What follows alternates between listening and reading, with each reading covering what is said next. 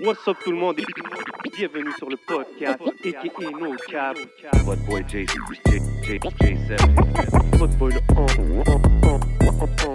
podcast. So, on est de retour. Yes. Épisode numéro 103. 103. Yaman, pour tous ceux qui nous regardent, vous voyez qu'on n'est pas au Hidden Showroom habituel, mais big shout out au Hidden Showroom et bien sûr big shout out à l'espace Coworking Campus qui nous prête leur bureau. You already know. Yaman, pour tous ceux qui connaissent Smoke Signals, on leur voit un big shout out parce qu'on est toujours dans l'ambiance Smoke Signals, can et s'attaquer. Allez, la- allez les suivre sur tous les réseaux. You already know how we do, man. Big shout out la famille Smoke Signals for life. Yes sir.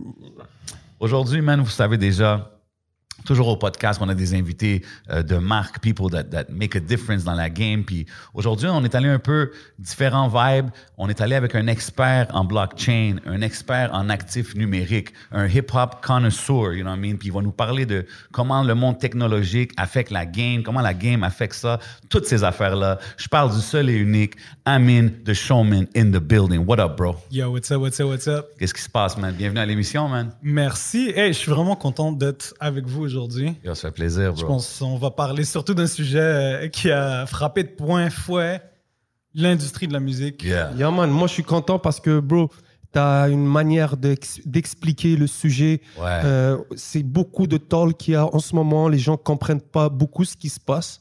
Puis, Même moi, bro, je comprenais Yeah. pas trop. Puis après avoir, avoir eu la conversation avec toi, j'étais comme, OK, I get it, I see Yeah. how. C'est pour ça que c'est une bonne conversation à avoir, you know what I mean? Exactement. Puis moi, j'ai fait euh, l'acquisition d'un NFT pour la première fois. C'est quand Booba a drop euh, son NFT. On en reparlera un peu plus tard. Puis c'est là que Amine et moi, on a eu euh, nos premières conversations et je voyais que le gars était vraiment sérieux dessus. Et euh, je lui ai demandé de faire son background un peu, tu sais, pour qu'on Yeah, fasse for un- sure. une mise à jour de nos euh, connexions. Et Amine, comment tu te décrirais Comment tu ferais ta présentation? Sure. Donc, moi, ça fait euh, huit ans que je me concentre sur tout ce qui est blockchain, actifs numériques. Euh, sur les quatre années et demie euh, qui viennent de passer, moi, je travaillais à temps plein euh, à titre euh, de conseiller en management. Je travaillais pour le bureau de Deloitte à Montréal. Euh, donc, c'était via euh, cette, euh, cette compagnie où est-ce que j'ai été en mesure de pouvoir euh, explorer euh, d'un point de vue business, mais aussi d'un point de vue technologique, comment que le- le- les actifs numériques étaient utilisés, comment que la technologie blockchain était utilisée. Quand tu dis actif numérique, c'est NFT, comme pour les gens. euh, Ouais, en fait, merci, merci pour la distinction. Puis je pense que dans l'ensemble de la conversation, je vais essayer de le garder au niveau pour pas trop perdre l'audience. Mais Ouais. quand on parle d'actifs numériques, oui, on parle de cryptocurrencies. OK. Et les NFTs, c'est euh, une forme de cryptocurrencies. Donc, c'est dans la famille des, des actifs numériques. OK, OK. Puis toi, tu es un spécialiste là-dedans. Puis comme, on, voit beaucoup dans le monde de la musique, dans le hip-hop, euh, tout le monde en parle, tout le monde. euh, puis là, il, commence à avoir des artistes qui, qui- qui mettent ça dans, les, les, les roll-outs de leur album. Puis toi, étant un hip-hop guy, tu as grandi sur ça, right? Um, tu sais, parle-moi de comment tu vois cette connexion entre l'industrie et, et- et ce monde-là. Mhm. C'est une bonne question, en fait. Moi, je pense que ça, ça a pris du temps avant que la technologie soit comme appliquée à tout ce qui était entertainment, tout ce qui était euh, musique, sport, etc. C'est sûr et certain qu'au début, quand on parlait de blockchain, d'actifs numériques, on parlait surtout de l'aspect investissement, de l'aspect spéculatif, Mhm. etc. Sur la dernière année et demie, puis ça, je l'ai vu, j'ai eu la chance d'être vraiment sur le forefront euh, de la transition à cause que moi, je remarquais au niveau de la différence de c'est qui tes clients, c'est quoi qu'ils recherchent comme information. Et puis, le shift euh, qui, qui, qui a été, selon moi, le plus drastique dans l'année 2020-2021, ça a été surtout la portée des NFTs et ce type d'actifs numériques qui sont très, très applicables dans l'industrie du entertainment. Pourquoi? Parce que ça peut être utilisé à différentes sources. On aura la chance de pouvoir passer au travers de différents exemples, mais ce qui est sûr et certain, c'est que la, la relation avec l'industrie de la musique, c'est surtout fait via les NFT. Ok, ok. Puis, euh, donc, toi, c'est, c'est quoi ton daily job avec, euh, disons, vite fait, pour les gens qui veulent savoir, c'est quoi que tu fais vraiment comme. Là, on parle. Tu as des clients. C'est Yes. quoi que tu fais là? Consultant en management, c'est assez large en fait. C'est euh, des entreprises en fait, ils vont avoir soit des idées soit des problématiques qui vont être euh, associées à soit un contexte d'affaires ou à, à une technologie spécifique. Donc, ce qui peut arriver en fait, moi personnellement dans mon cas, ça peut être euh, une entreprise X qui appelle, soit à cause qu'ils veulent commencer à utiliser les actifs numériques ou bien euh, à cause qu'ils ont déjà euh, une idée en tête, puis ils veulent essayer de la vette en disant est-ce que ça, ça fait du sens. Puis, euh, pour le faire en parallèle, je te dirais que sur la dernière année et demie, j'ai travaillé avec euh, beaucoup d'organisations dans le sport, beaucoup d'organisations dans l'entertainment. Je travaillais NHL, NBA, NFL, euh, Ok. dans la musique, Universal Music, Warner. Tu as, aussi euh, des fournisseurs de technologie qui viennent appliquer leur technologie à euh, une industrie spécifique, donc Dapper Labs, Chili's, etc. Ça, c'est toutes des euh, entreprises qui se sont dit, ben, nous, on a une plateforme et si on est pour choisir un angle sur comment on veut appliquer cette plateforme-là, ben, boum, on peut utiliser soit les cryptos, soit les, les NFT pour euh, atteindre nos objectifs. Fait que les cryptos puis les NFT, c'est, go- goes hand in hand, genre les deux choses. C'est right? ça un peu ma prochaine question. C'est quoi un peu les, euh, les euh, misleading C'est quoi les, les mauvaises idées? C'est quoi que les gens comprennent pas le plus souvent quand les misconceptions. Ouais. Exactement. So, from the get-go, euh, c'est vrai de dire qu'un NFT est un cryptocurrency, mais c'est pas toutes les cryptocurrencies qui sont des NFTs. Puis c'est la seule mention que je vais vous faire, ok, où est-ce que je vais amener ça plus dans le technique, OK. Mais je vous promets, je ne vais pas vous perdre pour la Parce suite. que moi, je te dis, Smoke Signals est dans la maison en ce moment. ça, faut, faut que tu, me- faut que tu me break down les affaires. Bon. Donc, en gros, un, un, un cryptocurrencies ou bien une monnaie virtuelle, c'est surtout destiné à permettre à son utilisateur de pouvoir comme transmettre des fonds à n'importe où dans le monde sans nécessairement utiliser un intermédiaire d'individu à un individu rapidement dans un, à- avec un coût qui est, qui est assez négligeable. C'est ça. C'est pas centralisé. C'est. OK.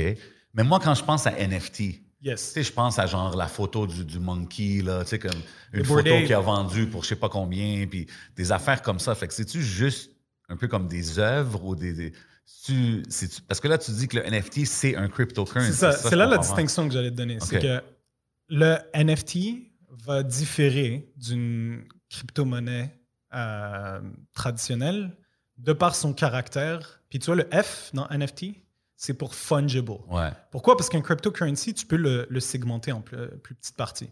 Ah, un NFT, ok. tu peux pas. C'est un de ses attributs, en fait, qui, qui le force à rester dans un, dans un tout. C'est unique, genre. Exact. C'était ça le, le- le prochain pendant. C'est que dans un sens, on peut pas. It's not fungible, donc tu peux pas le segmenter. Mais c'est aussi unique. Pourquoi? Parce qu'il y a des caractères qui sont euh, attribuables uniquement euh, au code qui est utilisé pour un NFT. Puis c'est le seul segment que je vais te faire habituellement pour un, pour un, un- un cryptocurrency public Ethereum, ERC20. Tu peux le segmenter, tu peux le couper. Un Ether est égal à un autre Ether, that's it. Un NFT, ERC 721. Et puis, ça fait en sorte qu'on ne peut pas le couper. Et euh, les attributs qui sont associés à, à ce NFT-là sont déterminés comme étant des attributs qui sont uniques.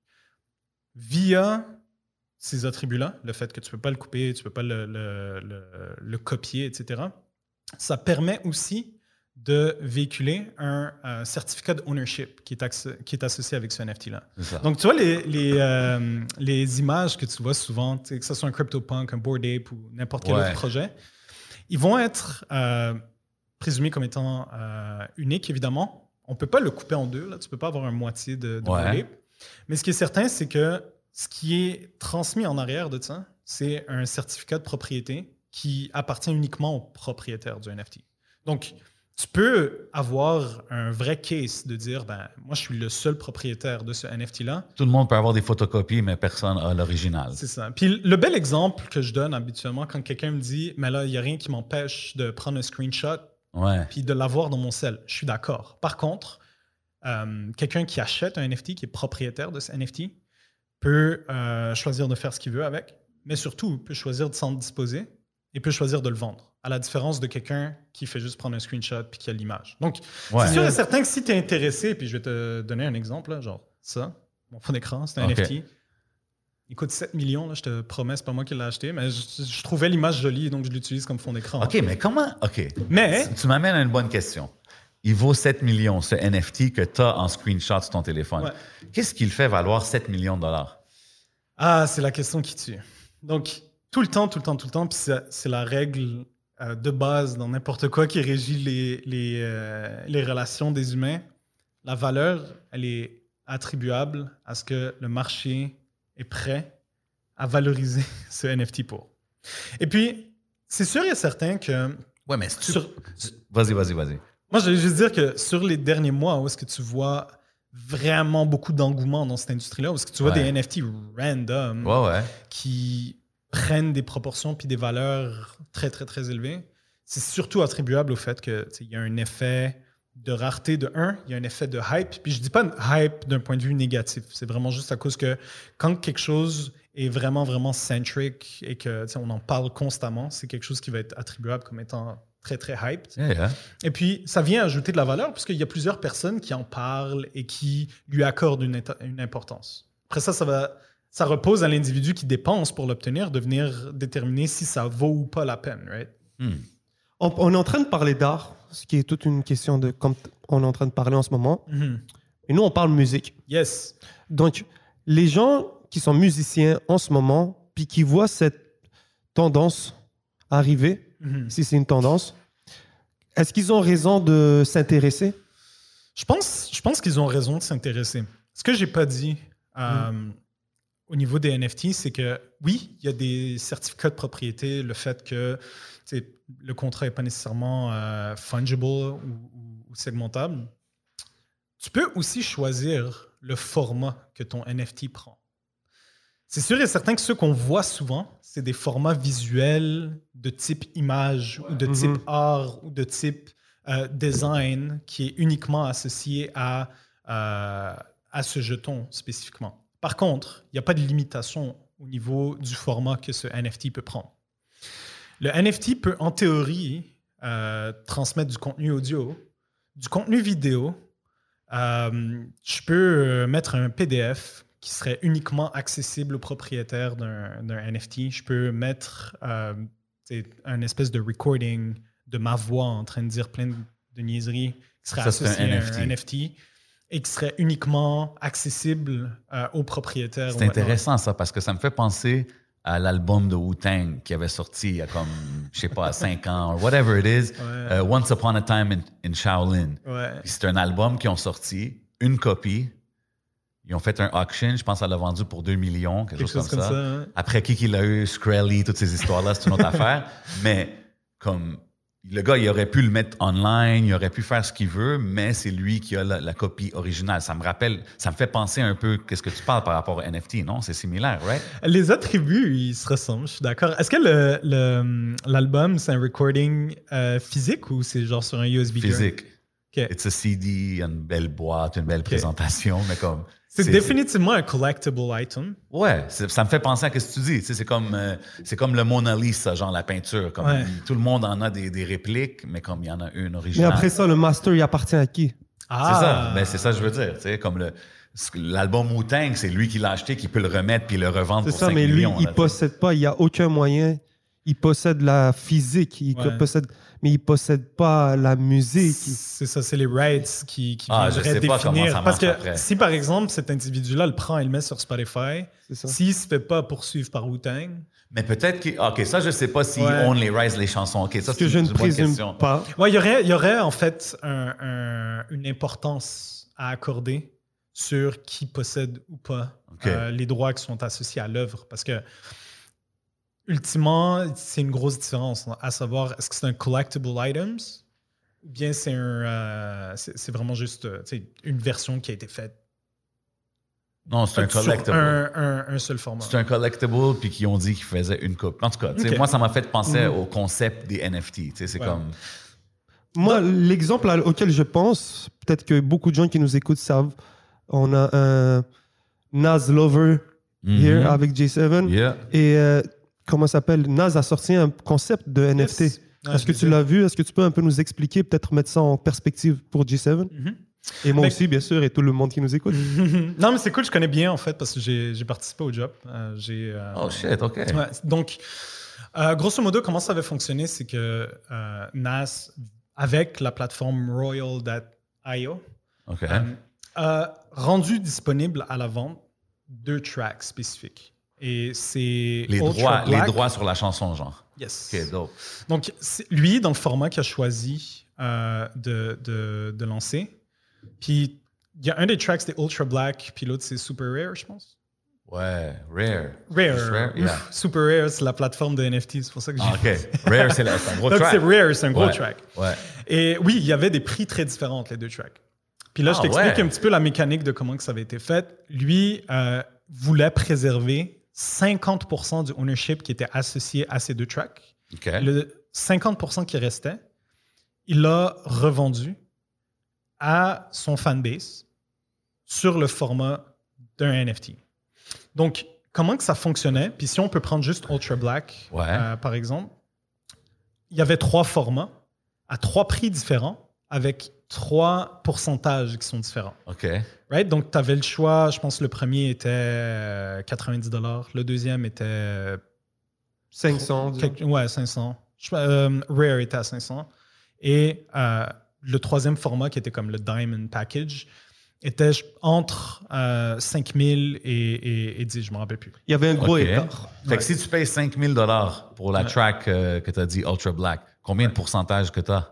C'est assez significatif si on comprend que c'est du, euh, du, du royalties qui est associé au streaming.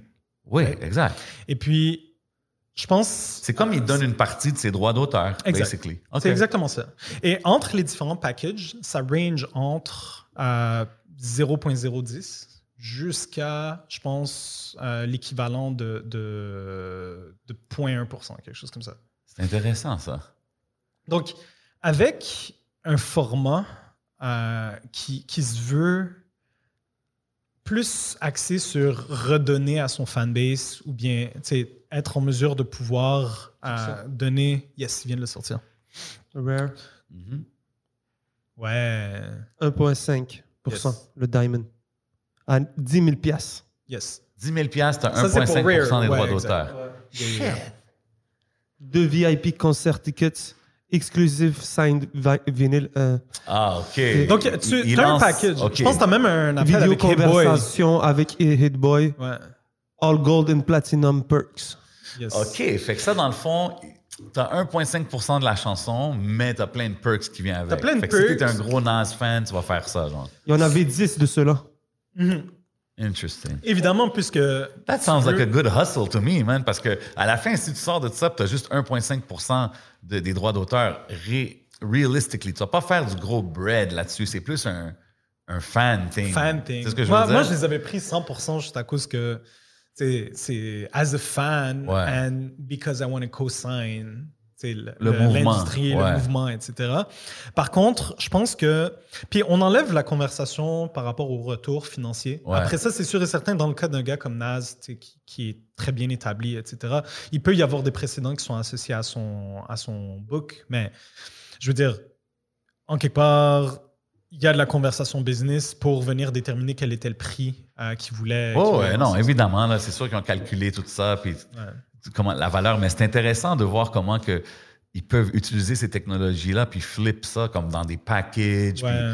Puis, puis en même temps, dans un sens, ça engage tes fans, right? Comme tu as dit, Absolument. as a fan, quand tu achètes ça, c'est comme tu fais partie un peu de, de- d'avoir Ouais. sorti cet album-là ou ce projet-là, tu sais. Ouais, exact. Cool. Puis, je pense que tu as mentionné quelque chose d'important par rapport euh, au nombre limité de, de Ok, ouais. NFTs. C'est que, encore une fois, puisque toi, tu veux contrôler un petit peu la distribution, tu veux aussi contrôler euh, ce que ça rapporte, évidemment, mais tu veux euh, t'assurer qu'il y a un certain niveau de rareté pour créer de l'engouement au niveau de ces NFTs-là. C'est Mhm. sûr et certain que s'il y, y arrivait et disait, ben, tu sais, il y en a infini, ben, de un, tu peux pas offrir euh, un pourcentage qui est conséquent au, au holder du NFT, Ouais. mais en parallèle, ça vient retirer un, un- un petit élément de, de hype qui est important quand on en parle. Et Ah puis, ouais.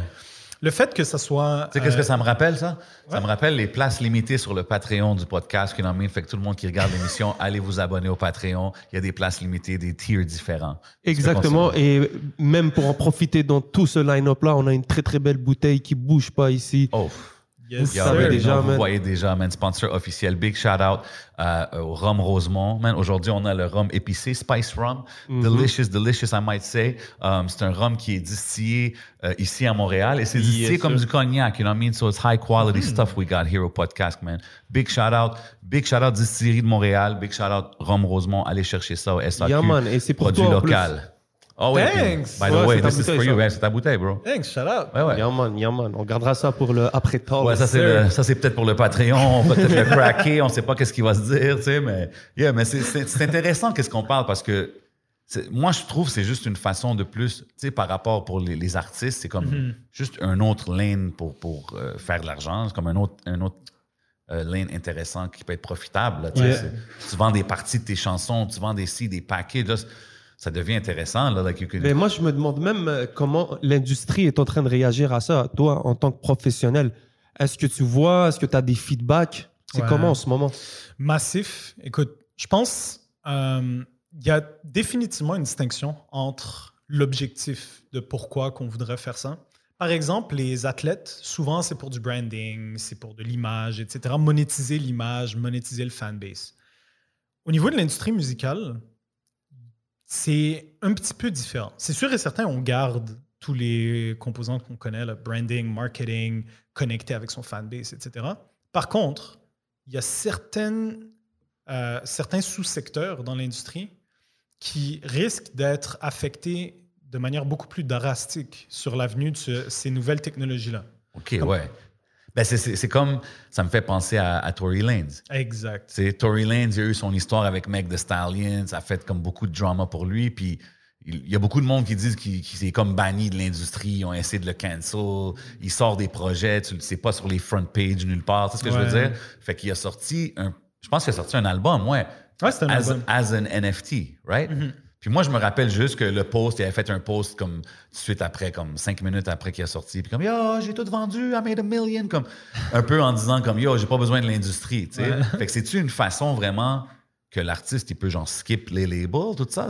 Ou il faut-tu être plus établi? Like, how does that work? Dans, dans le cas de Tory Lanez, puis c'était When It's Dark, je pense. Oui. euh, c'est vrai qu'il l'a vendu, c'est vrai qu'il l'a sold out. C'est vrai que euh, dans le format qu'il a utilisé, ça lui a permis de pouvoir euh, avoir accès à son marché en utilisant une alternative à ses médiums d'habitude. Ouais. C'est un artiste qui est signé, il a ouais. sa maison, etc. Il doit passer par euh, une formule qui est plus traditionnelle. Puis là, il l'a pas fait. Puis j'étais personnellement assez surpris que ça soit arrivé aussi vite parce que c'est vrai qu'il a sold out. Ça fait juste prouver en fait qu'il y avait un, un fanbase qui était suffisamment gros pour venir absorber son, nouveau offer. C'est tellement smart. C'est un gros move qu'il a fait. C'est très smart venant de lui euh, dans les circonstances dans lesquelles il Mhm. était, etc. Après ça, c'est sûr et certain qu'il y a des petits. Moi, moi, j'ai essayé de, de look it up for myself Ouais. sur euh, la mécanique qui avait été utilisée. Je pense que c'était surtout destiné à des fans de Tory Lanez qui voulaient avoir accès à sa musique, etc. Je pense pas que c'est c'est un jeton qui était destiné à apprécier dans le temps, à moins qu'on me dise que When It's Dark est pas sur. Mais Ben, on sait euh, jamais, man. S'il retire des plateformes, Pas le seul ouais, moyen le d'y accéder, c'est Knock on wood, quelque chose arrive à Tory Lanez. hein. Ouais. Est-ce que le NFT là, que tu as acheté, il doit- il- la valeur doit monter? comme Ça doit être des affaires comme ça, right? Ben, Comme si- tout peut. tu- Je veux C'est dire, ça, c'est ça. Puis ça, c'était un exemple que je voulais, euh, je voulais mettre en parallèle. C'est que c'est sûr et certain que si When It's Dark est disponible gratuitement sur les autres plateformes, ben, tu n'as pas nécessairement d'apport à utiliser le NFT pour y accéder. Non, exact. Si c'est une exclusivité, c'est sûr et certain que vient- ça vient agrémenter un petit peu ce, ce niveau d'offre-là. Puis Puis, il- il- rien l'arrête de dire que, OK, à partir de maintenant, c'est plus disponible nulle part, sauf ceux qui ont le NFT. Sauf que, sais ce que je veux dire? Fait que s'il fait un move comme ça, j'imagine que la valeur de ton NFT va monter, right? Mhm. Ouais. là, OK. Puis là, ma question après ça, c'est comment tu cash out? tu sais, j'ai le NFT Tory Lanez, quelque chose. Tu sais, whatever, something happens, boom. Le NFT il monte, là, la valeur elle vient de doubler, tripler, quadrupler. Ouais. Pour Comment tous ceux que- qui écoutent, faites très attention avec tous les investissements que vous que Oui, vous oui, on n'est pas des, des financial advisors, on est juste des gars qui talk shit. Mais, comme, euh, tu sais, exemple, moi, moi, je veux vendre le NFT de Tory Lanez que j'ai acheté. C'est-tu facile? C'est une transaction? Boum, mon argent est dans mon compte?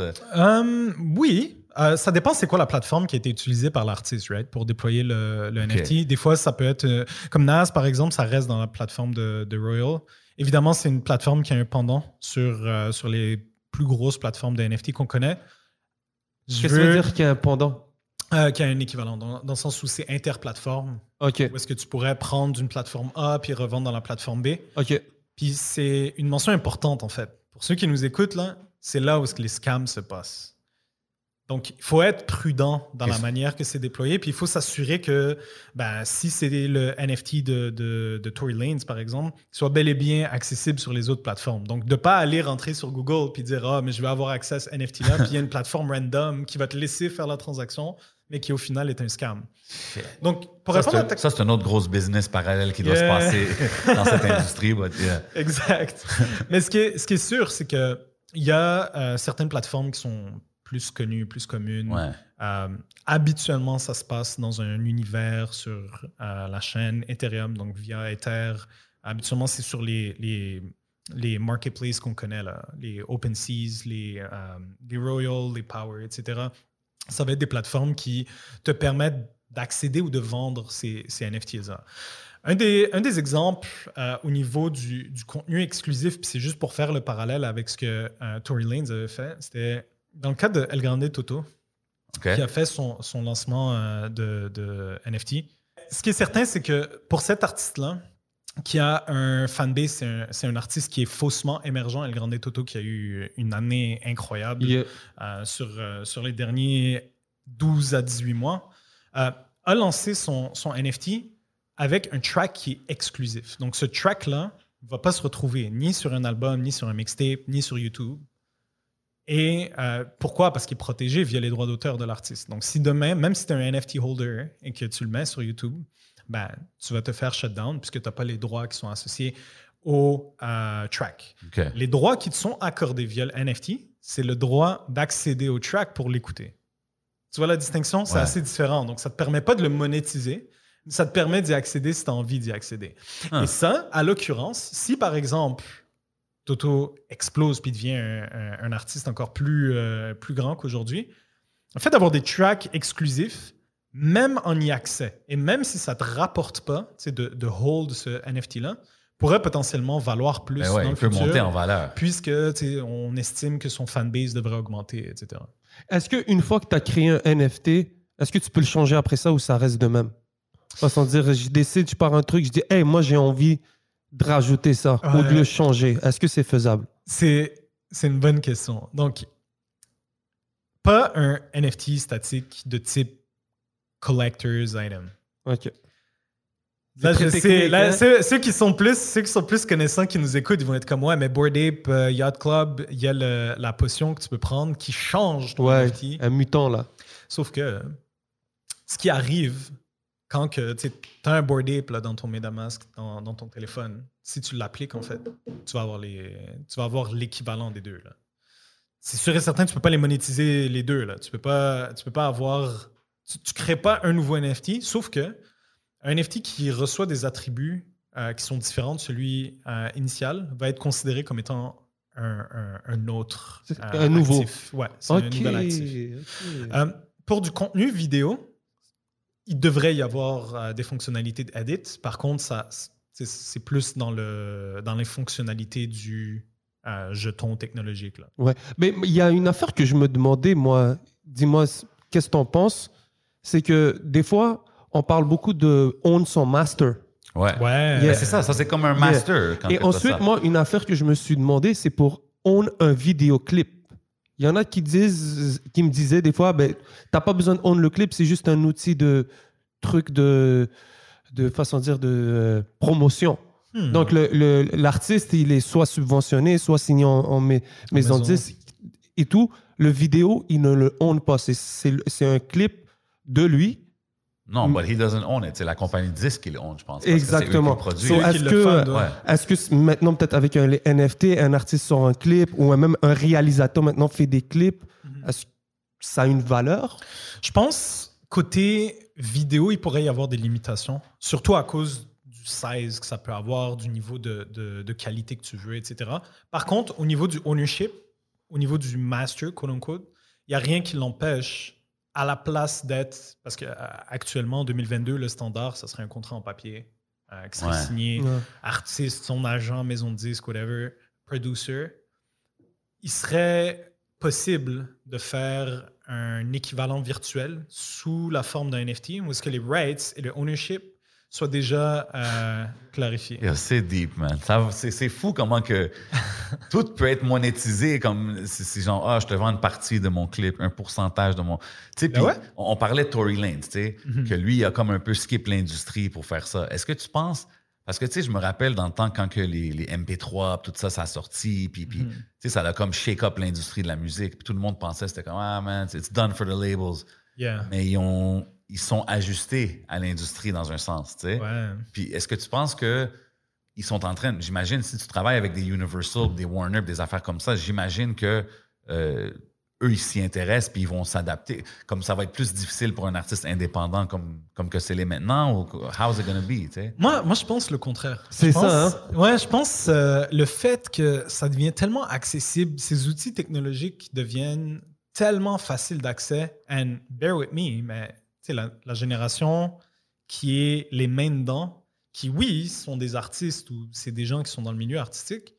assez souvent euh, sont assez sais, des outils technologiques, puis des percées, puis des avancées.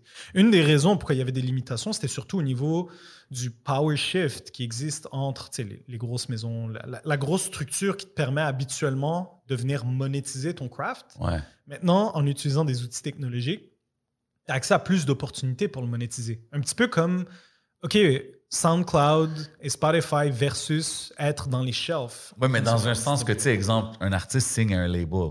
Ouais. Ils signent, ils font un deal, tout ça, mais dans ce deal-là, les labels vont sûrement rentrer que genre tes NFT, c'est nous qui les. Tu sais, comme qui Ça nous qui- devrait faire partie d'un sais ce que je contrat moderne. ouais, Comme ouais, je, je peux pas voir les labels juste laisser ça. Ah, NFT, whatever, tu fais ce que tu Donc, dans, tu dans veux, le tu sais. 360 deal, disons, Ouais. ils disent tout l'argent que tu fais avec les NFT. Ben, euh, il va avoir une genre de.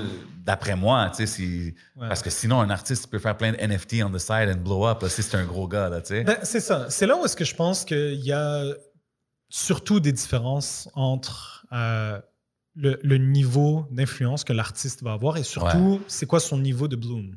C'est sûr et certain, si t'es un gros artiste, c'était ton quatrième contrat, t'as huit albums derrière toi, puis tu deals avec ta maison d'édition, c'est peut-être pas la même chose qu'un artiste émergent qui peut capitaliser potentiellement sur un C'est très fanbase intéressant que tu dis ça. et sur une nouvelle mécanique pour proposer son art, monétiser son art, mais surtout garder la propriété qui est associée à son art. Tu vois, un équivalent 2022 d'un Russ serait en mesure très, très, très facilement de pouvoir vivre de son craft juste par le format dans Ouais. lequel il arrive à comme, vendre son, son- Ben, c'est son intéressant, sais, craft. parce qu'on parle de Russ, qui est un gros artiste euh, aux States international même. Ouais. Mais même ici, au niveau local, on a eu Mike Chab récemment, qui est un, un des top guys dans la ville, puis il a sorti un NFT. Mhm. Puis, tu sais, j'étais comme, OK, est-ce que c'est est-ce que c'est quelque chose qui vaut la peine pour un artiste indépendant, un artiste, disons, émergent, entre guillemets, ou c'est mieux d'attendre que tu deviens établi? Comme, how does that work? Moi, euh, puis ça, c'est c'est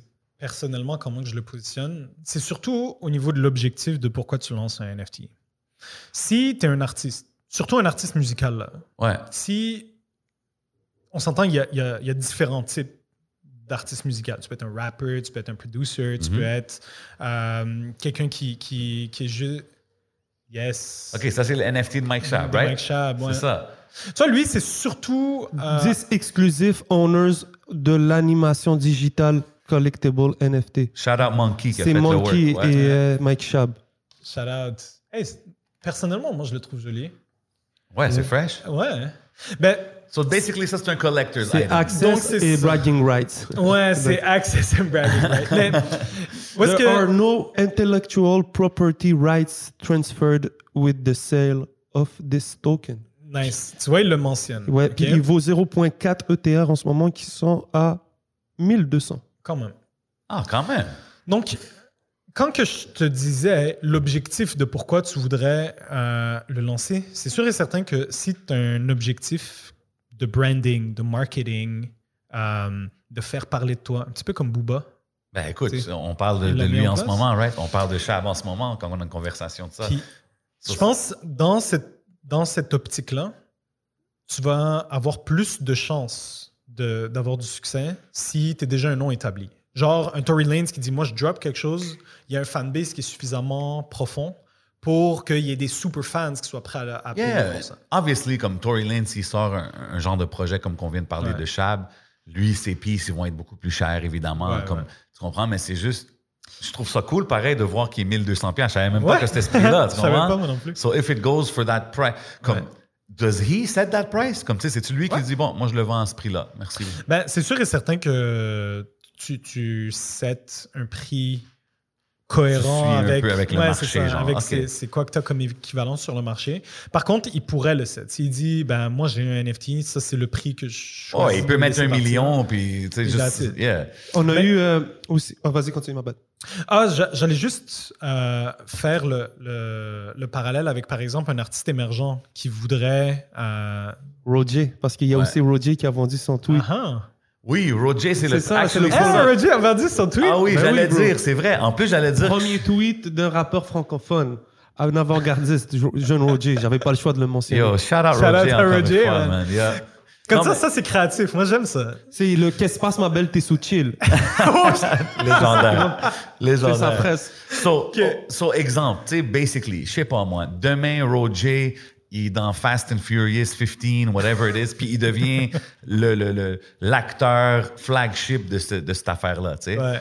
J'imagine que ce NFT-là de son tweet ouais. va monter, genre. En théorie, ouais. Mais That's crazy, Mais man. juste euh, dans la conversation des NFT et de leur valorisation, c'est surtout très, très différent, dépendamment quel est l'objectif de l'artiste. On s'entend qu'un artiste qui dit, prenons l'exemple d'un artiste émergent, qu'il y a des appréhensions positives par rapport à sa carrière. On dit, bah, OK, mais lui, il est vraiment trop fort. Par Il va rapport à son percer. niveau. Ouais. Exact, lui, il va percer. Si cet artiste qui s'apprête à percer pour lancer une collection, disons, qui accorde du ownership associé à certaines de ses œuvres, on s'entend que c'est significativement différent que si quelqu'un fait juste launch quelque chose qui a des fins de Ouais, comme le tweet. artistique, Le exact, tweet, il va pas hype. streamer, là. Le tweet, c'est juste. Disons, MHD dans le temps, quand il sortait ses freestyles un par un, Mhm. il pouvait dire peut-être, euh, moi, mes freestyles, je, je les vends en mode NFT, puis à chaque track, tu prends de l'ampleur, puis peut-être Ouais. les trucs. Donc, je prends juste des exemples vite Ouais, fait. ouais, ouais, ouais. Mais ça pourrait être, ça pourrait être que c'est un format qui se tiendrait, tu comprends?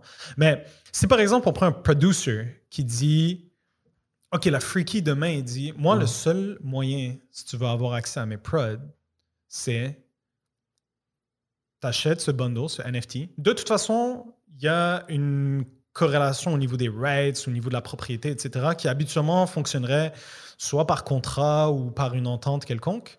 Maintenant, cette entente-là, elle peut être cristallisée sur un NFT directement. Et les droits qui sont associés au track, ou les royautés ou quoi que ce soit, seraient versés au propriétaire de ce NFT-là. Donc, lui, il pourrait se dire, ben, moi, je suis un shop où est-ce que tu sais, je produce des tracks, puis ça, c'est mon bundle. Puis s'il y en a une qui te plaît, ben, moi, je te l'envoie sur le format d'un NFT. Tu n'as plus besoin d'avoir euh, de, de- MP3. de Encore une fois, c'est- de- Ouais, ça. ça ça- décentralisé. ça shift beaucoup, ça shift beaucoup le, le- le niveau de pouvoir que le créateur de contenu a par rapport à, aux intermédiaires que tu as actuellement. Parce Ça que- change toute la game, basically. Parce que si tu le sors, puis tu fais tes splits de la façon d'un NFT, c'est comme tu Ouais. vas pas aller à- avec la Socan, tu vas pas... Je sais oh, c'est... c'est- Comment tu penses que des organismes comme la SOCAN et tout, on aura sûrement, euh, j'espère, un talk avec eux à propos de ça. Mhm. Mais maintenant, toi, est-ce que tu sais un peu la SOCAN, l'organisme qui redistribue les, les droits d'autres? Je connais, je connais l'organisation. Euh, je, je sais pas, je doute fortement qu'ils aient un positionnement par rapport à tout ce qui est actifs numériques, tout ce qui est NFTs, etc. Par contre, ça devrait venir de par la Ben, il- proportion que ça devrait prendre dans cette industrie. Si demain, Brian Adams, genre, euh, Ouais. je sais pas, Céline Dion, elle sort une chanson puis elle vend ses rights, ses droits d'auteur as a NFT, Ouais. ben yo, la Socan, il faut qu'il soit involved. Imagine right? Parce que c'est des Drake. artistes canadiens. Ouais, c'est en fait c'est ça. C'est surtout au niveau de l'empreinte qu'un artiste pourrait avoir. C'est sûr et certain que ça commence à devenir un standard. Ben, ça, que ça peut. Si ça devient peut, ça, ça, a le va changer la game. Genre, c'est fou. Exact. Damn, OK. Moi, je sais que SoundCloud, Tidal, Ouais. des plateformes potentiellement Spotify, etc. Regarde, sans nécessairement euh, l'angle euh, d'achat et de vente NFT au niveau du, du consommateur, mais au niveau que les crédits, les royautés, euh, que les, les ownerships sont, sont gérés sur les tracks qui sont, qui sont rendus disponibles sur ces plateformes-là, il y a définitivement un power shift qui se fait. Ça peut changer la façon de, comme de mettre en marché ta musique. Là, Mais c'est surtout simplifié de beaucoup, puisque tu n'as pas besoin d'avoir 45 personnes, tu as besoin d'avoir euh, quelqu'un qui connaît un petit peu la technologie. Après ça, toutes tes intrants sont les mêmes. C'est vraiment juste au niveau de comment tu le gères et euh, comment que ça s'opérationnalise, parce que tu n'as pas nécessairement à avoir lawyers, Non, c'est notaries, ça. etc. Ça Tout se fait dans la transaction de. Wow. Mhm.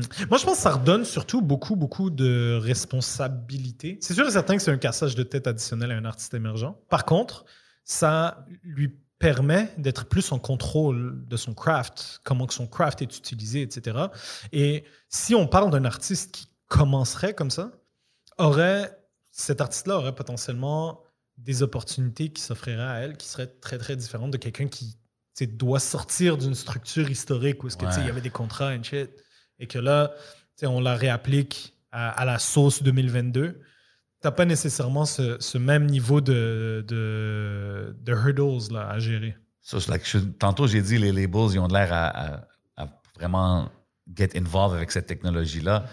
Est-ce que tu penses qu'ils ont un peu peur de cette technologie-là, dans un sens? Ben, peur- si on dit peur à cause qu'ils commencent à agir et être proactifs dans l'industrie, ça serait ma définition.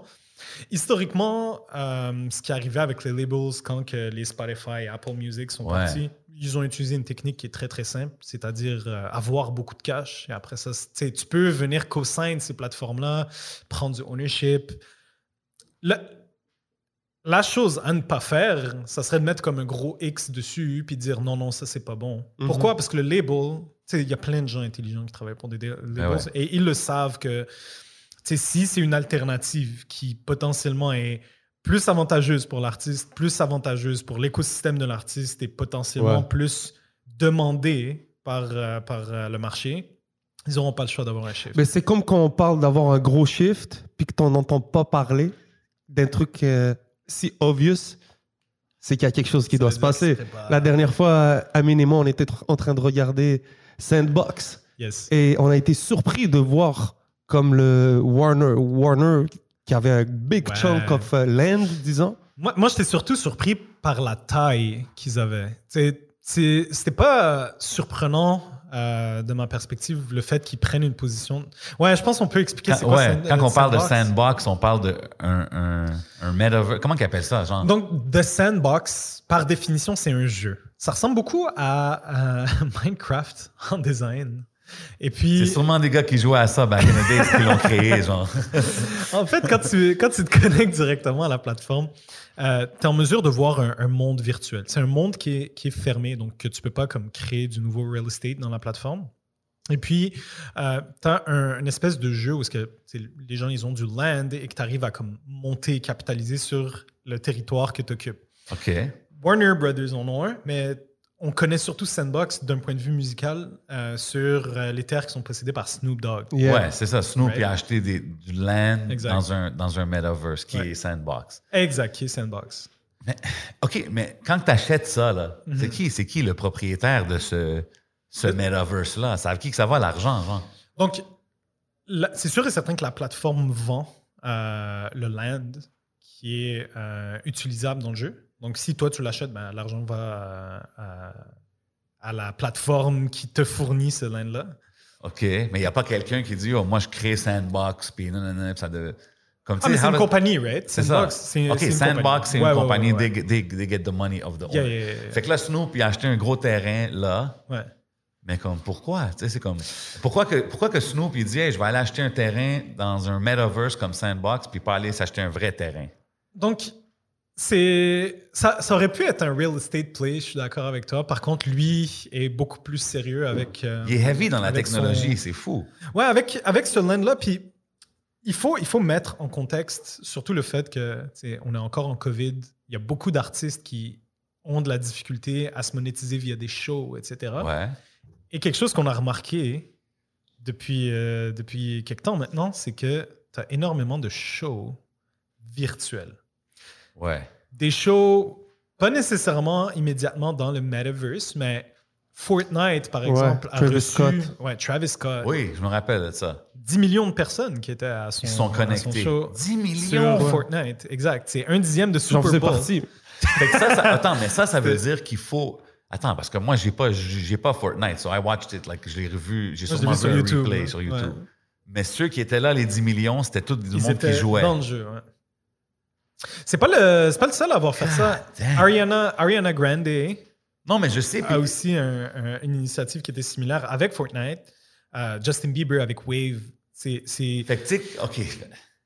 Parce que là, on parle des terrains, tout ça que tu peux acheter, mais il y a Ouais. les metaverse que tu mets tes, tes goggles, Les là, goggles, puis tu rentres. Parce que moi, j'ai j'ai déjà entendu un gars dire qu'il y avait des concerts dans des. Il y a le Oculus là, de Facebook, là. Puis comme, à tous les jours, il y a un channel, puis il y a des concerts genre de Young Thug, Snoop, Ouais. nanana, qui... Fait que c'est comme des shows virtuels. fond, Ouais, c'est un ça? petit peu là où est-ce que je m'en allais. C'est le- la taille du terrain de Snoop est suffisamment conséquent pour qu'il puisse faire des concerts, ça lui tente d'avoir genre un virtual bar, whatnot, un That's virtual crazy, club. man. Tu sais, après ça, c'est dans sa tête la créativité, etc. Puis tu Ouais. peux, tu peux faire. Mais imagine, bro. Excuse-moi de te couper là-dessus. Vite fait, j'y pense. C'est comme si tu veux faire un show, mais t'as- t'accueilles pas vraiment les gens chez toi. Tu es dans un monde virtuel. Donc, pour un artiste, de comme faire un truc, puis tu viens ball dans mon. Tu sais, c'est différent, sûrement aussi, le contact, la manière que le show est fait. Tu sais, je trouve que ça change toute la perspective de l'affaire. Ouais, c'est, c'est- moi, c'est moi, ça me fait peur un peu, toutes ces affaires-là, man. Que tout s'en va tellement virtuel, puis technologie, puis metaverse, que je, je sais pas qu'est-ce que, Mais Snoop, qu'est-ce que ça va être. Est-ce qu'il own, ces- qu'il own ce terrain-là? Ouais, own. c'est à lui? C'est à lui, c'est à lui. ouais. Puis, euh, exemple, Snoop, depuis qu'il a acheté ce terrain-là là, sur euh, Sandbox, ça, a-tu plus de valeur, le terrain? Est-ce que, est-ce que- comment ça va, le real estate dans le Ouais, je pense, je pense que ça fait un bon move, définitivement, parce que la plateforme, puis pour, pour acheter sur Sandbox, tu as besoin d'un token. C'est le Sand token. C'est un, crypto cryptocurrency. en particulier, ouais. genre. OK. Et juste la Fait que cryptocurrency. Sandbox, il cash out partout. Il cash out sur Ah. le crypto, il cash out sur le terrain, il cash out partout. Mais c'est bien, c'est bien construit comme plateforme, en fait. Si, si c'était une plateforme qui était comme vraiment scammy, je te le dirais directement, mais euh, je pense que dans la manière qu'ils proposent leurs idées puis euh, leur, leur mécanique, c'est compelling enough pour créer de la valeur. Puis pourquoi? Parce que ça laisse la place à la créativité. Genre, Snoop Dogg, demain, peut choisir de faire à peu près ce qu'il veut sur son, sur son land, et puis il peut le monétiser de la manière qu'il veut. Un peu plus au nord de, euh, du location de Snoop, on va remarquer le massive location que Warner Brothers ils ont. Et quand je dis massive, c'est que c'est significatif. Ils sont parmi ceux qui ont le plus gros terrain sur la plateforme, qui laissent croire que potentiellement cette maison de disques-là hein, fait autre chose qu'un real estate play. Prépare quelque chose, genre. Potentiellement, moi, moi je soupçonne, euh, read between the lines, moi je soupçonne que ça va être un venue euh, pour des shows dans Ouais. le metaverse. Ben ouais. Parce que Ah. moi, quand j'écoutais quelqu'un parler de ça, puis il disait qu'avec les goggles là, que, que je te parlais, il, peut checker des games de basket, il peut checker, puis comme des games là, qui se passent, Ah là, ouais. tu sais, puis c'est comme si tu es là-bas, tu es dans la game. So, j'imagine que des artistes peuvent faire des concerts, ça va te comme donner l'impression que tu es là au concert. Ben ouais. Écoute, pense-y, t'es un artiste là. World Tour, là, t'es parti, t'es sur le road. For sure, c'est fun.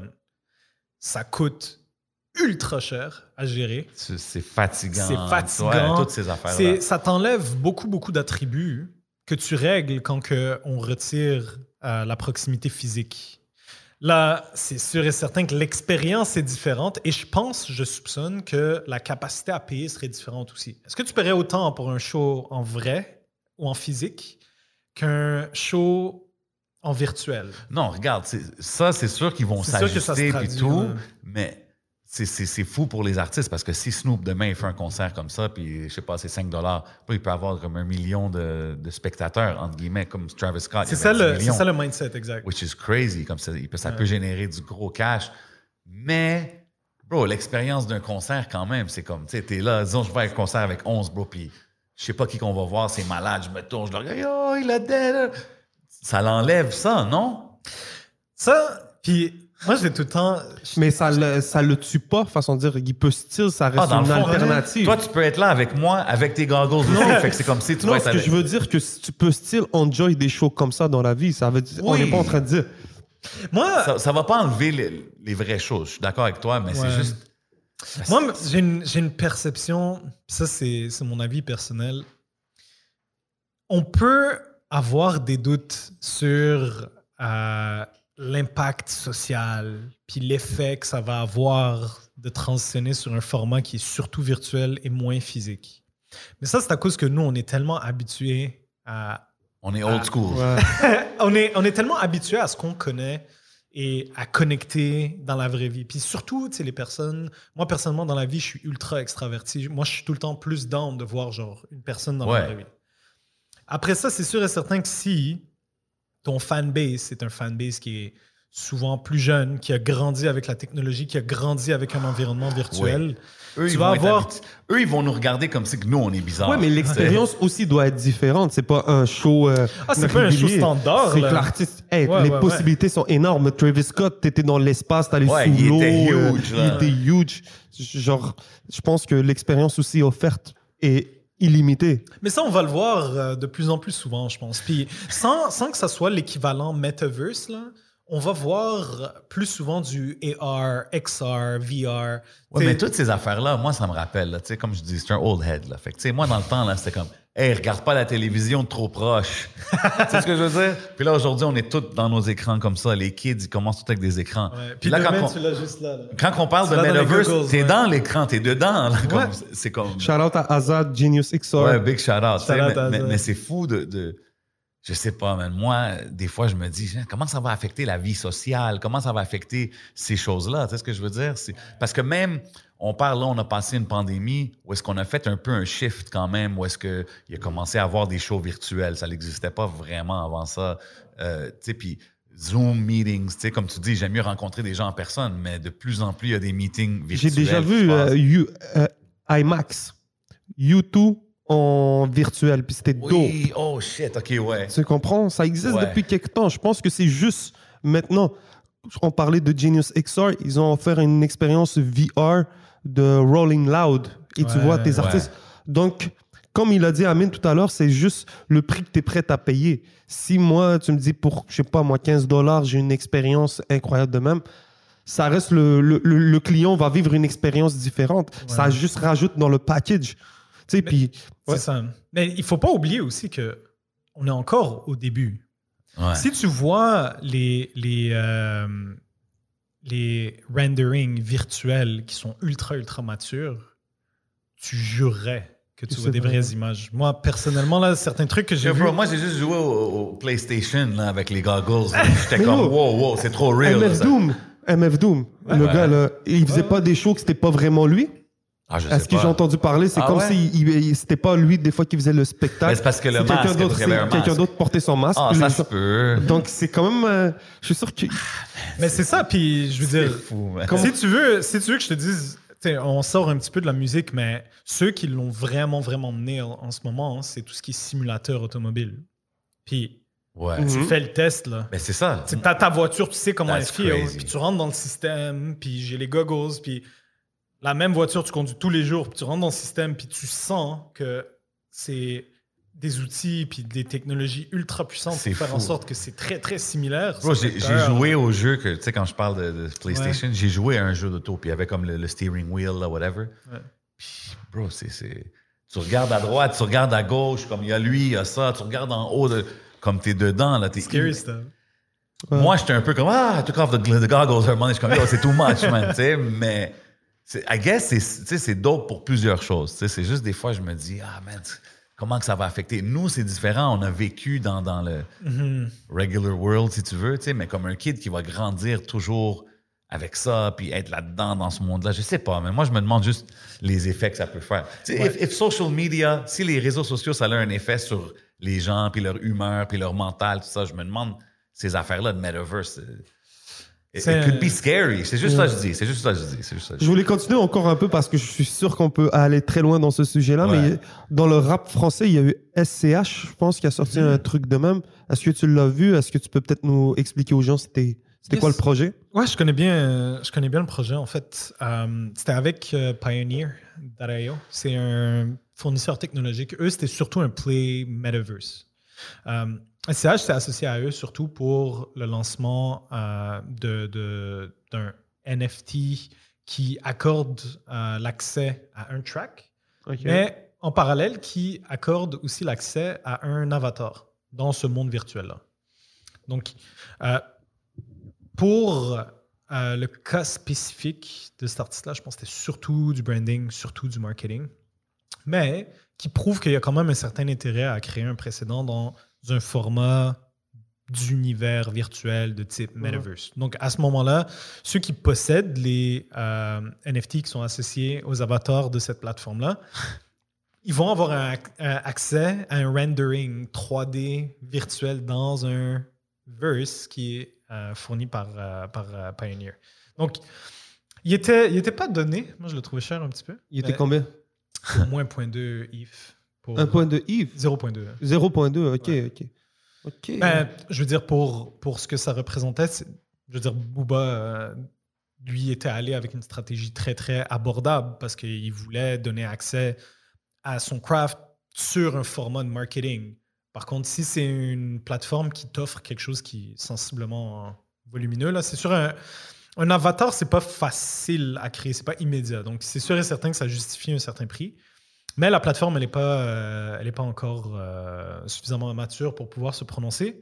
And if proven successful, ça peut être intéressant de voir comment que on arrive à proposer du contenu qui crée des précédents, pas juste au niveau de l'artiste. Puis la personne qui l'achète, elle l'achète pas parce que euh, elle a entendu parler du projet sur Google. C'est à cause que l'artiste est venu co-signer Oui, exact, le projet, etc.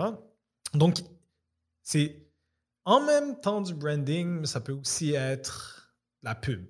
Donc, c'est seulement l'avenir qui va nous dire, bon, est-ce que l'artiste était euh, très impliqué dans cet exercice-là?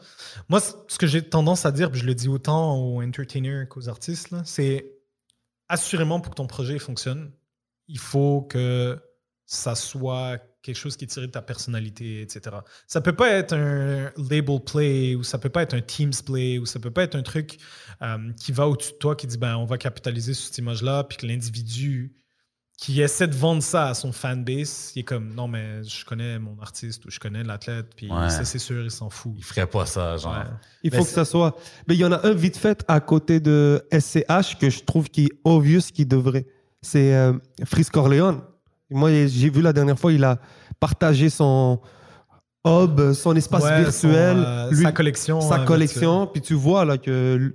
Ouais. lui, est-ce que tu connais un peu Frisk Corleone Est-ce que tu penses que Mhm. c'est un artiste qui devrait en profiter? Yes, euh, je pense définitivement c'est euh, il fait partie du new gen 100%. Lui, il est très très verse dans la co- communauté. De par les types de NFT qu'ils ont, moi je soupçonne que c'est quelqu'un que il n'est pas tombé là-dedans par hasard. Là, je pense que genuinely il y a un intérêt à, à capitaliser là-dessus. Moi, je serais pas soupçonné qu'il fasse quelque chose de bold. Là. La raison pourquoi il n'a pas euh, été plus présent, c'est sûrement qu'il y a quelque chose de plus Ouais. gros qui Il se prépare. prépare quelque chose, genre. Potentiellement euh, une nouvelle structure pour accéder à son contenu, whatnot. Mais définitivement, lui, juste sur la base de sa collection NFT, Parce que c'est ça, tu sais. c'est. Si On tu dirait qu'il a penses- fait du cash. Ouais, c'est ça que j'allais dire. Genre, je suis pas certain. Je sais pas, il fait combien avec la musique, mais Ah, OK, il y a des gros. euh, ouais, il y a des gros pieces.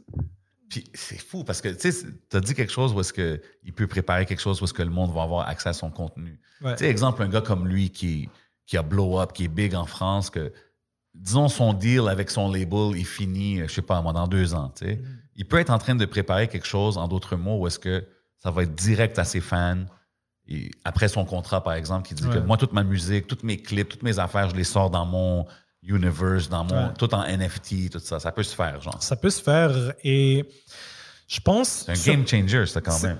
Ouais, c'est assez, c'est gros comme shift, surtout si tu vois le, le, le power in place, tu vois. Très, très, très souvent, là, tu vas voir des artistes pas particulièrement contents de leur traitement contractuel, Ouais. de leur traitement avec euh, les labels. Puis, il y a une raison simple derrière ça. Là. Les athlètes, ils ont des agents, puis je, je dis rien par rapport aux agents euh, de musique, c'est vraiment juste que les athlètes, c'est beaucoup plus carré et transparent. Ta performance, elle est axée sur tes stats. C'est facile à vérifier. Ton agent, c'est un agent professionnel qui connaît parfaitement ton, ton sport. Il connaît Yeah. exactement ta valeur par rapport au next guy qui joue dans l'autre équipe, qui a des stats meilleures ou moins bonnes que toi. Ça, c'est quelque chose qui est très difficile à évaluer dans la musique. Parce qu'il il y a le brand, il y a l'image, réputation, ton fanbase. Est-ce que si tu es un artiste qui est signé, qui a un gros fanbase en stream, est-ce que tu es capable de remplir une salle? Ou bien est-ce que si tu es un artiste qui est indépendant, qui a peut-être pas nécessairement le même nombre de streams, mais quand tu vas dans la, dans la salle, tu vois c'est plein. Je veux dire, c'est très différent et c'est plus difficile à venir euh, évaluer en termes monétaires. Donc, je suis pas, je suis pas surpris si un artiste se dit, moi, je pense pas que telle maison de disques qui était pour euh, venir me faire une offre comprenne euh, la taille de mon fanbase ou bien les- la dynamique de comment que j'arrive à monétiser mon craft. Donc, je vais déterminer que c'est pas pour moi. Je reste indépendant et je reste en contrôle de, de- de mon contenu en utilisant des outils technologiques, NFT ou autres. Ça l'ouvre un autre monde. Ça genre. ouvre un autre monde, définitivement. Interesting, man. C'est très communauté. Ça devient très. euh, tu sais, il y a Mac Omi, il y a des Ouais. qui créent. euh, qui vendent leur musique d'une certaine manière. Lui, il avait une stratégie comme Mais ça. c'est- C'est tu sais, le mot qui revient souvent quand on parle des réseaux sociaux, puis la promotion, le marketing, c'est le engagement. tu sais. Ouais. Ça, c'est comme un engagement à un autre level parce que c'est comme tu investis, tu owns quelque chose. Tu as dit tantôt avec euh, le NFT de Nas parce que t'as- tu lui parles. C'est comme une expérience Ouais, quasiment. Là, tu sais. fait que c'est- c'est. it- It's like the ultimate engagement dans le fond, là, acheter ça. Acheter Ben oui. ça. Définitivement, parce que tu sais directement que tu deals avec l'artiste as an individual. Ouais, c'est ça. Ça enlève tous les intermédiaires. C'est fou, man. C'est quoi les euh, trucs qu'il faut euh, savoir, connaître, des termes? Maintenant, quelqu'un qui veut s'intéresser à ce domaine-là, je suis un jeune artiste ou peu importe, euh, quelqu'un dans l'industrie musicale, ils ont ton NFT, ok, c'est un beau mot, Ouais. trois, trois belles lettres, Ouais. brandé. Mais c'est quoi les autres trucs? C'est quoi qui se cache? Ça serait quoi tes conseils, disons? Ouais, monsieur, madame, tout le monde là, C'est qui ça. rentre dans la game. Je pense, euh, c'est assez large, mais je pense que la première question à se poser, c'est c'est quoi l'objectif? Si l'objectif, c'est de faire de la pub, c'est pas la même chose que c'est pour m'auto-financer. Make sense. right? Ça va aussi te permettre de déterminer un tokenomics qui va être différent. Haha, Quand on parle de tokenomics, déjà dit smoke signals dans la maison. You gotta go easy on me, man. OK, tokenomics, vas-y. tokenomics, c'est vraiment juste les attributs business qui vont faire en sorte que ton écosystème évolue. Ça, là, quand on parle de tokenomics, habituellement, on, l'utilise pour parler des cryptocurrencies. Par contre, si on parle d'un NFT qui a un objectif, qui a une utilité, ça devient pertinent de parler de tokenomics à cause que ça vient déterminer, ça va être quoi les, guidelines ou les grandes règles d'affaires qui vont venir déterminer euh, les conditions sur, euh, ton NFT ou bien les règles contractuelles, par exemple. Ah, c'est ça, parce que des- you can approach it de différentes façons. Comme tu as dit tantôt, ça peut être comme un, as un œuvre, un œuvre, or as like an investment, or as a land. Comme c'est fou, man. It's crazy, crazy, crazy, man. Crazy info up in here, man. Yeah, mais c'est en fait ça c'est on, on parlait d'artistes mais je parlais beaucoup plus au terme de knowledge. Euh, tu sais, j'entends parler de Web 3 3.0, euh, smart contract, blockchain. Tu sais, est-ce que c'est- est-ce que c'est des trucs qu'il faut primordialement comprendre ou est-ce qu'on peut se lancer un peu puis pas besoin de se fier sur les, détails détails disons? C'est une bonne question. Moi, habituellement, je conseille aux gens d'au moins connaître une base en blockchain.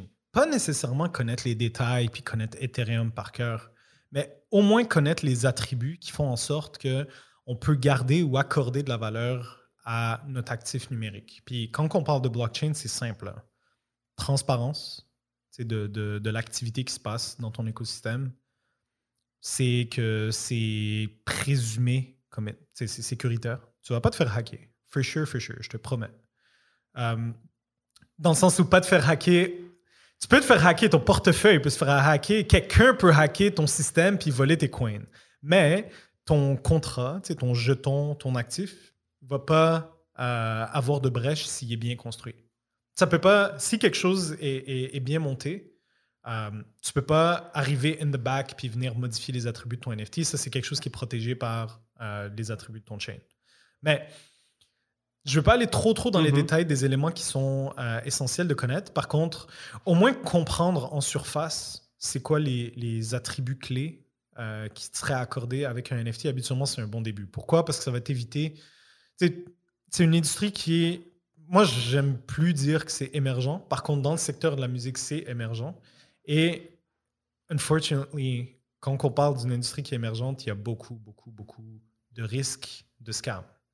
Donc, pas nécessairement faire confiance aveuglément si quelqu'un est pour prendre un set de tracks d'un artiste puis dire Ouais, ouais, inquiète-toi pas, je reviens, je t'envoie des NFT. C'est peut-être pas.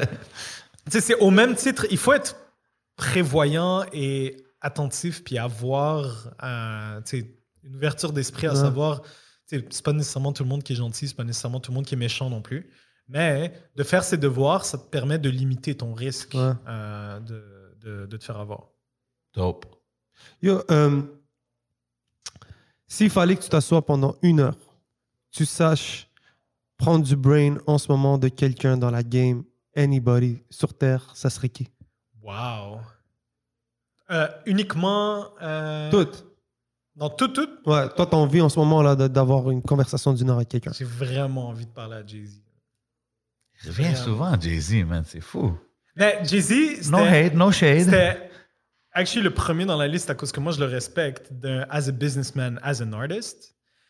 Si c'était pour être euh, quelqu'un d'autre qui est plus proche de nous, que je trouve qui est vraiment, vraiment smart, qui a potentiellement un bon demeanor par rapport à ça, je pense que ce serait connaisseur. Hmm. Connaisseur du caso. OK. Ok, ok. Ben, en parlant, ça. en revenant vite fait à Jay-Z, on parlait de Tidal, on parlait de SoundCloud, euh, on a Spotify. Qu'est-ce que tu penses qui va arriver avec ça? C'est quoi qu'eux, ils peuvent se positionner avec ces plateformes musicales? Parce que c'est souvent ça que les artistes en ce moment utilisent. Puis beaucoup se plaignent déjà de la rémunération par Ouais. stream. Ouais. Donc, qu'est-ce que t'en penses? Moi, je pense ça, surtout au niveau de la rémunération puis la rétribution des, des créateurs de contenu, je pense que c'était le main angle de Tidal. Et Tidal avait euh, un format qui était comme différent dans sa construction qu'un Spotify, etc. Ils l'ont, ils théâtre- l'ont vendu comme ça. Ils l'ont vendu comme on est pour les artistes puis tout ça. Ouais. Je connais pas après ça dans le fine line du niveau de succès que la plateforme a eu. Selon moi, je pense qu'ils ont pris du temps avant de, de- de décoller. Puis je pense que ça n'avait pas nécessairement le niveau de succès as a business que- que- qui était attendu. Le vrai move intelligent a été pour Jay-Z de revendre cette plateforme-là, mais il l'a pas revendu à n'importe qui. C'est Square qui a acheté Tidal. Et Square, donc, qui, qui a, qui a aussi été lancé par Jack Dorsey de Twitter. Ouais, yeah. Et puis, on a des raisons de croire que Square s'enligne définitivement dans un, un univers qui est beaucoup, beaucoup plus moderne, qui est beaucoup, beaucoup plus adapté à l'univers des actifs numériques, l'univers des cryptos. Et si j'étais pour vraiment mettre mon doigt dessus, je ferais 1 plus 1 est égal à 2. Et je pense que c'est un petit peu ce qui se dessine dans l'avenir de Tidal. Évidemment, Jack Dorsey, c'est pas le plus grand fan de Ethereum au monde. Donc, peut-être que c'est peut-être pas le. Actuellement, c'est la plateforme qui est la plus utilisée euh, quand on parle de NFT. Par contre, il y a des Ouais, c'est ça. Tu alternatives. dis, tu dis souvent Ethereum, mais je peux utiliser des bitcoins si je veux pour acheter des NFT. Je peux utiliser d'autres. euh, En fait, on te demanderait de les, de les convertir. Mais il y a d'autres Ok. chaînes. Par exemple, euh, Polygon Matic, euh, Solana, ça devrait arriver. Donc, c'est des, des plateformes qui se veulent comme étant des compétiteurs à Ethereum. Par contre, c'est vraiment utilisé aujourd'hui puisque c'est un standard plutôt que parce que c'est la meilleure plateforme. OK. Puis, moi, personnellement, ça tombe que c'est une plateforme que j'apprécie, mais un des éléments qui revient souvent, c'est que c'est une plateforme qui est chère à utiliser. Donc, euh, si tu étais pour euh, acheter ou mint un NFT, il faudrait que tu payes euh, des frais de transaction qui seraient potentiellement substantiellement plus élevés que sur les autres plateformes comme Polygon ou sur Solana. OK. I don't know too much of these platforms. Moi, c'est comme tu me dis ça, je suis comme. Je, je pense que je comprends pourquoi il y a beaucoup de monde qui sont un peu effis de ça, parce qu'il y a Ouais. tellement de façons différentes que tu peux acheter ci, tu peux vendre ça sur cette plateforme, l'autre plateforme. So it's like, c'est un peu confusing, mais I guess c'est ça qui est le decentralized, right? Tu peux aller dealer avec n'importe quel. C'est ça. As you please, c'est surtout pour laisser euh, le choix soit au créateur euh, du contenu Ou à lui qui achète. À son Ouais. marketplace, c'est ça, de, le- de, de- de choisir en fait la chaîne qui va être la plus euh, appropriée pour eux. OK, OK. T'as-tu vu des cas de, de- des malices, des petites F J'ai- Je t'ai envoyé un lien il y a deux jours à propos d'une plateforme, je pense qu'ils vendaient illégalement des Oui. NFT. Qu'est-ce que t'en penses de ça? Si tu peux expliquer aussi aux gens peut-être. euh. Malheureusement, moi je pense que ça arrive encore euh, trop souvent. C'est sûr et certain que quand on parle d'un marché qui va vite, qui est effervescent, etc., tu vas voir des scams classiques. Puis les scams classiques, ça va être soit comme une image qui est comme une fake image qui va te, qui va te laisser rentrer tes, tes informations de wallet, puis qu'il va te laisser faire une transaction, puis après ça, Mm, next mm, thing you know, mm. c'était pas une vraie plateforme. Ça, c'est un des risques. Il y a aussi, euh, je te dirais, le, le front-running. Le, le fait que tu aies des gens qui soient associés avec un projet, qu'ils aient accès à des NFT d'avance ou qu'ils les vendent d'avance, etc. Ça, c'est plus un risque au niveau de l'équipe de gestion ou l'équipe de livraison. là. Mais tu vois aussi euh, des risques avec euh, tout simplement des faux NFT, entre guillemets. Hmm. Il y a un nom pour ça, on appelle ça des fake simili. Donc, vous voyez l'exemple de comme Ah, mais je prends un screenshot, puis il n'y a rien qui m'empêche de le revendre comme NFT. C'est vrai, il n'y a rien qui t'empêche de le revendre comme NFT. Fait que moi, je peux prendre un screenshot d'un un CryptoPunk, puis essayer de le revendre comme étant un nouveau CryptoPunk. Forte chance que je me fasse attraper. Pourquoi? Parce que puisque tout est public sur un, un blockchain, on va pouvoir déterminer que celui que moi j'ai essayé de vendre, c'est un faux. Et je vais me faire attraper, 100%. Huh. Donc, c'est un scam qui marcherait, mais qui capitaliserait sur le- la capacité de la personne de comme, pouvoir le vendre directement, le monétiser, cash out, un exit. Mais c'est inévitable. Cette personne-là va se faire prendre, dépendamment c'est quoi le projet qu'il essaie de copier, là, mais c'est c'est- pas, c'est pas quelque chose qui est, euh, qui est, qui est- qui est visualisable. Ok. Euh, je voulais rentrer aussi euh, avant de passer au Patreon. Donc, pour tous les gens qui sont en train de nous écouter, qui cherchent peut-être d'avoir un ABC un peu de comment faire, vite fait, NFT, comment rentrer, on va prendre les conseils de Amin dans le Patreon. Euh, je voulais qu'on aborde vite fait le sujet des Bird Ape. Yes. On voit beaucoup en ce moment les images de singes et tout. Je sais que c'est Ouais. beaucoup ça que les gens ils voient. Et on voit ouais. Exactement, on voit les Neymar, on voit tous les artistes, Lil Baby, Cardi B. Donc, est-ce que c'est un trend juste parce que les artistes veulent juste dire qu'ils veulent le own? Obviously, il y en a beaucoup là-dedans. Ouais. Mais c'est quoi ce projet-là derrière? Est-ce qu'il y a des choses intéressantes que tu vois là-dedans? Moi, en fait, ça tombe. Ça, c'est un, un des projets, je pense, qui, qui est parmi les mieux construits. Pourquoi? Parce que ça t'accorde quelque chose en plus de l'attribut de collection.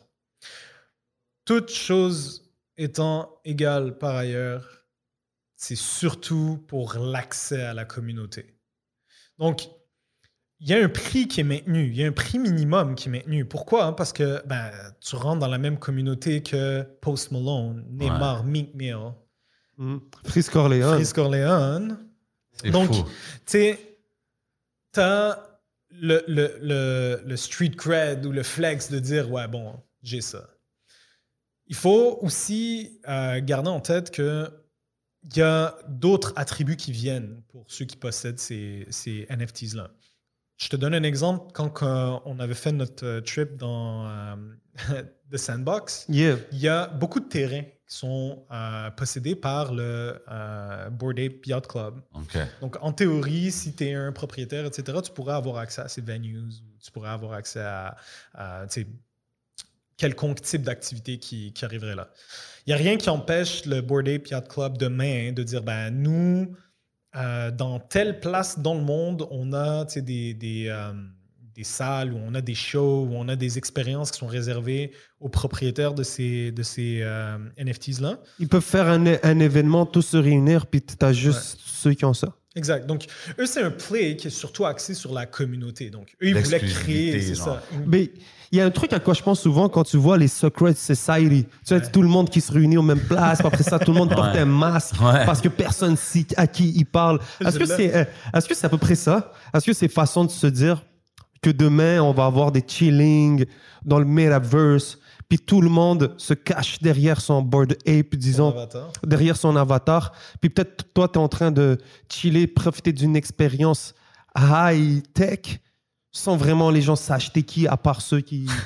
Ouais, that Parce sounds que- like it to me, man. Parce que moi, je, je les vois, ceux qui achètent les Bored Apes, souvent, ils ont des attributs qui leur ressemblent. Comme celui de Eminem, il avait un chapeau qui ressemble... Ouais. Donc le CryptoPunk aussi, je pense, de Jay-Z, il lui ressemble. Donc, est-ce que c'est un peu ça? Ben, c'est sûr et certain que tu vas pas faire exprès de prendre un qui te ressemble vraiment pas là. I guess si j'étais pour euh, déterminer c'est quoi que je veux comme étant mon face ou mon front, ça serait ça. C'est sûr et certain qu'il y a une grosse différence entre ces personnalités-là qui ont de la notoriété. Là. Genre, à peu près tout le monde sait Jay-Z ressemble à quoi. Euh, à peu près tout le monde sait Neymar il ressemble à quoi. Fait que le fait qu'ils utilisent ça comme avatar, euh, c'est peut-être plus quelque chose qui, qui, qui va garder dans son air. Je sais qu'il y a beaucoup de gens hein, qui utilisent les crypto collectibles puis les formats d'avatar justement parce qu'ils veulent garder un certain niveau de confidentialité. Surtout, surtout dans l'univers des cryptos. Là. On se rappelle que c'est pas encore une uni- c'est pas une industrie qui fait l'unanimité. L'unanimité, ouais. Thank you. Yes, sir. Et puis, euh, il y a certaines personnes dans certaines régions dans le monde qui ont un incitatif à pas comme montrer leur, euh, leur visage, Ouais. d'où la raison pourquoi que, tu sais, il y a un apport plus grand en utilisant un, un avatar. I'm Yeah. cool. Moi, j'avais besoin d'un cahier Canada aujourd'hui, man. That was very, very instructive, man. Qu'est-ce que tu me dis? C'est C'est un intéressant. plaisir. man. man. C'est Est-ce que tu as de l'intention de peut-être share ton knowledge un peu plus avec les gens? Est-ce que c'est tu vois de l'intérêt? Euh, Qu'est-ce qui se passe avec toi? Moi, je pense qu'il y a définitivement de l'intérêt. And euh, mon petit doigt me dit Qu'il y a des projets qui se des préparent? projets qui se préparent. Ça pourrait être dope, man, parce que je pense que la façon que tu expliques les choses, tu les simplifies d'une façon where I get it. Tu sais ce que je veux dire? So I know if I get it, everybody watching is going to get it. You know what I mean? That's Yeah, what we man. hope, man. Yes, sir. So, euh, pour tous les gens qui nous écoutent, je vais laisser J7 faire le outro avant Yo. de passer au Patreon. Encore une fois, man, merci d'être passé, bro. C'est vraiment dope que tu viennes chiller avec nous, man. Shout out toute la famille Smoke Signals. Shout out Rosemont Rum. You know what we sipping on, Of man. course. I mean, on the Patreon, of course. Puis euh, tout le monde qui regarde, man, oubliez pas, man, euh, abonnez-vous, like, share, puis bien sûr, abonnez-vous au Patreon, because that's where we're going right now.